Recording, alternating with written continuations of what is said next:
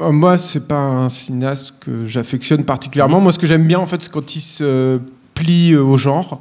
Euh, alors, c'est peut-être parce que j'aime beaucoup le cinéma de genre, mais euh, du coup, moi, moi, j'aime bien, euh, j'aime bien Sunshine, notamment. Euh, Je crois qu'on l'avait déjà recommandé dans, Euh, dans une émission. c'est possible. C'est la fois là où on avait parlé de Steve Jobs de euh, Denis Boyle, euh, déjà. c'est- ah oui, mais d'accord. Mais je- Ah, vrai que tu n'y je- participais pas. Je crois pas que crois que j'y étais, Arnaud non, mais Bordas voilà. qui avait Je pense que c'est Sunshine.